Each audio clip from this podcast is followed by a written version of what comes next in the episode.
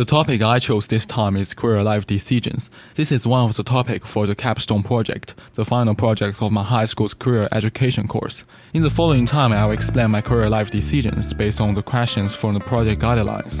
The first question is, in what ways can you integrate your skill with your career life goals? This question is actually pretty easy for me to answer. I've been a member of the Media Center in Student Union since my first year of high school.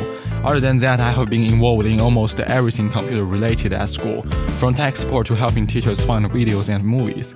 I also practiced my poster making, copywriting, and video shooting skills through projects in different courses. That's why I chose media studies as my major in university, and I think it offers me future career perspective that combine my interests and skills.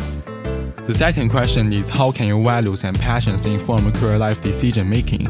I would say that my values have more influence on my choices than my passions. Because if I were to choose a major based solely on my passions, I would choose film studies. Because after all, my dream is to be a great content creator, and film is one of the highest level content creations. However, my research and investigation tells me that the scope of the future careers in film studies is very limited. I hate to hang on a tree so I took a step backward and chose media studies, which is a much broader field than film studies, so that my career would not only be limited to film industry, but to almost any medium. So here is the third question How do you navigate competing social, family, and cultural expectations in your career life?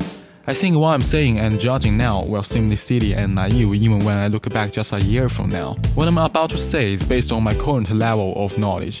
The most profitable industries in the world today are the internet and finance, respectively. And my chosen field, media, is tightly tied to the internet. Most of the industry are driven by the market and needs assistance of advertising and new media. So I'm optimistic about the future of this industry. As for my family, my family is very supportive of my choice of any major that I feel is appropriate, even if they don't really understand what exactly I'm going to do. But what I want to achieve most is still artist attainment and cultural dissemination than commercial, and it depends on my next few years whether I can kill two birds with one stone.